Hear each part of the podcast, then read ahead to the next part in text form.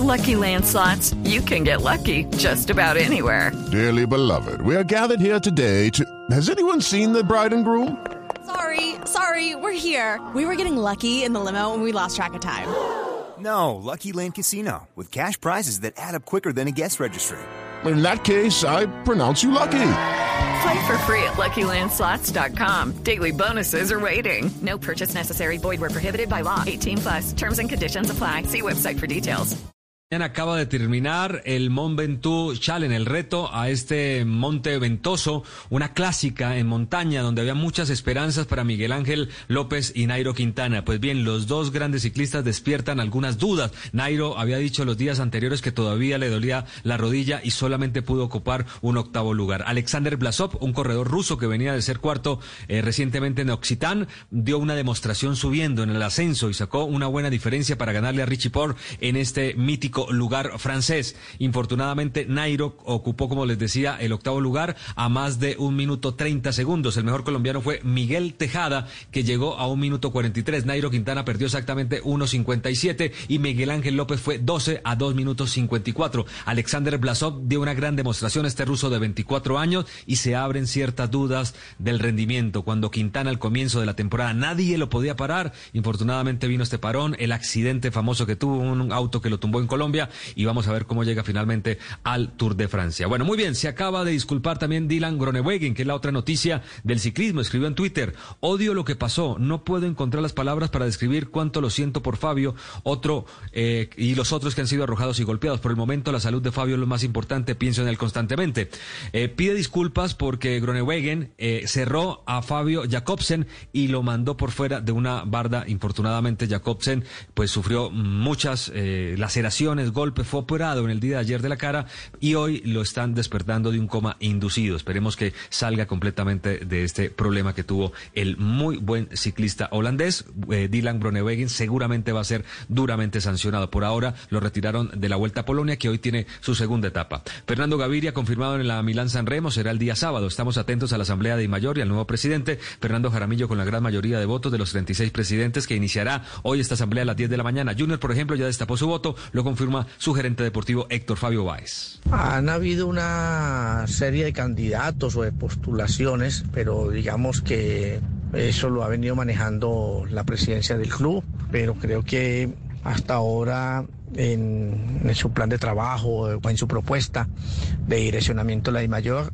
estamos más hacia el lado de, de la postulación del doctor Fernando Jaramillo.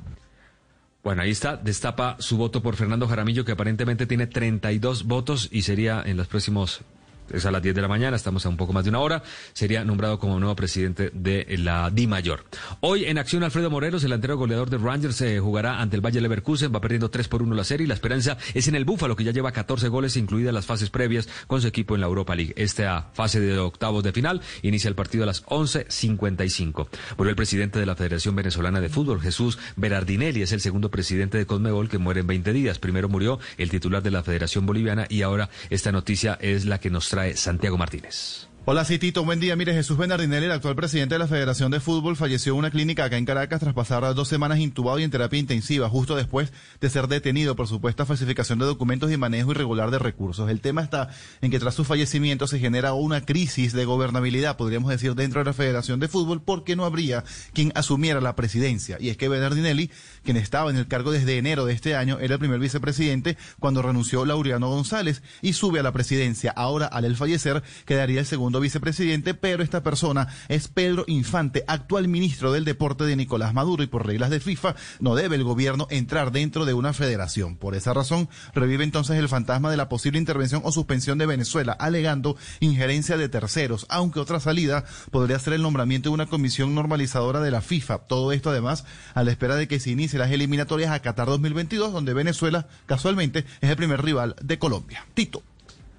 Gracias, Santiago. Eh, cambiamos de tema. El Madrid ya aterrizó en Manchester para el partido de mañana ante el City. Será transmitido por Blue Radio desde las 1.55 de la tarde. No viajaron ni James ni Bale, pero sí Ramos, que pese a estar suspendido, hace parte de los viajeros. Y en el béisbol hubo doble programación para los Yankees. G. Urshela en el segundo partido ante los Phillips de Filadelfia pegó dos hits para impulsar su décima carrera de la temporada. En este encuentro los de Nueva York vencieron tres carreras a uno. Donovan Solano, por su parte, sigue con su bate encendido. Conectó imparable en la victoria de los gigantes ante los Rockies 4-3 y su promedio de bateo es de los mejores de la liga. Punto 436, 436 de bateo.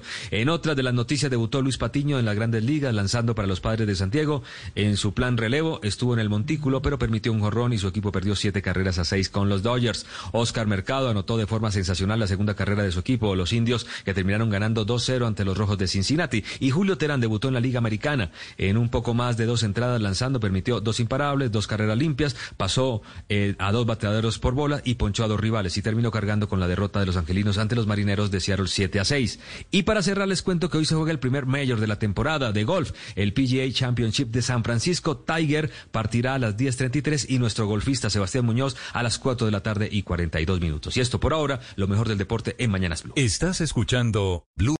Lucky Land Casino asking people what's the weirdest place you've gotten lucky. Lucky? In line at the deli, I guess. Aha, in my dentist's office. More than once, actually. Do I have to say? Yes, you do. In the car before my kids' PTA meeting. Really? Yes. Excuse me, what's the weirdest place you've gotten lucky? I never win and tell. Well, there you have it. You can get lucky anywhere playing at LuckyLandSlots.com. Play for free right now. Are you feeling lucky? No purchase necessary. Void where prohibited by law. 18 plus. Terms and conditions apply. See website for details.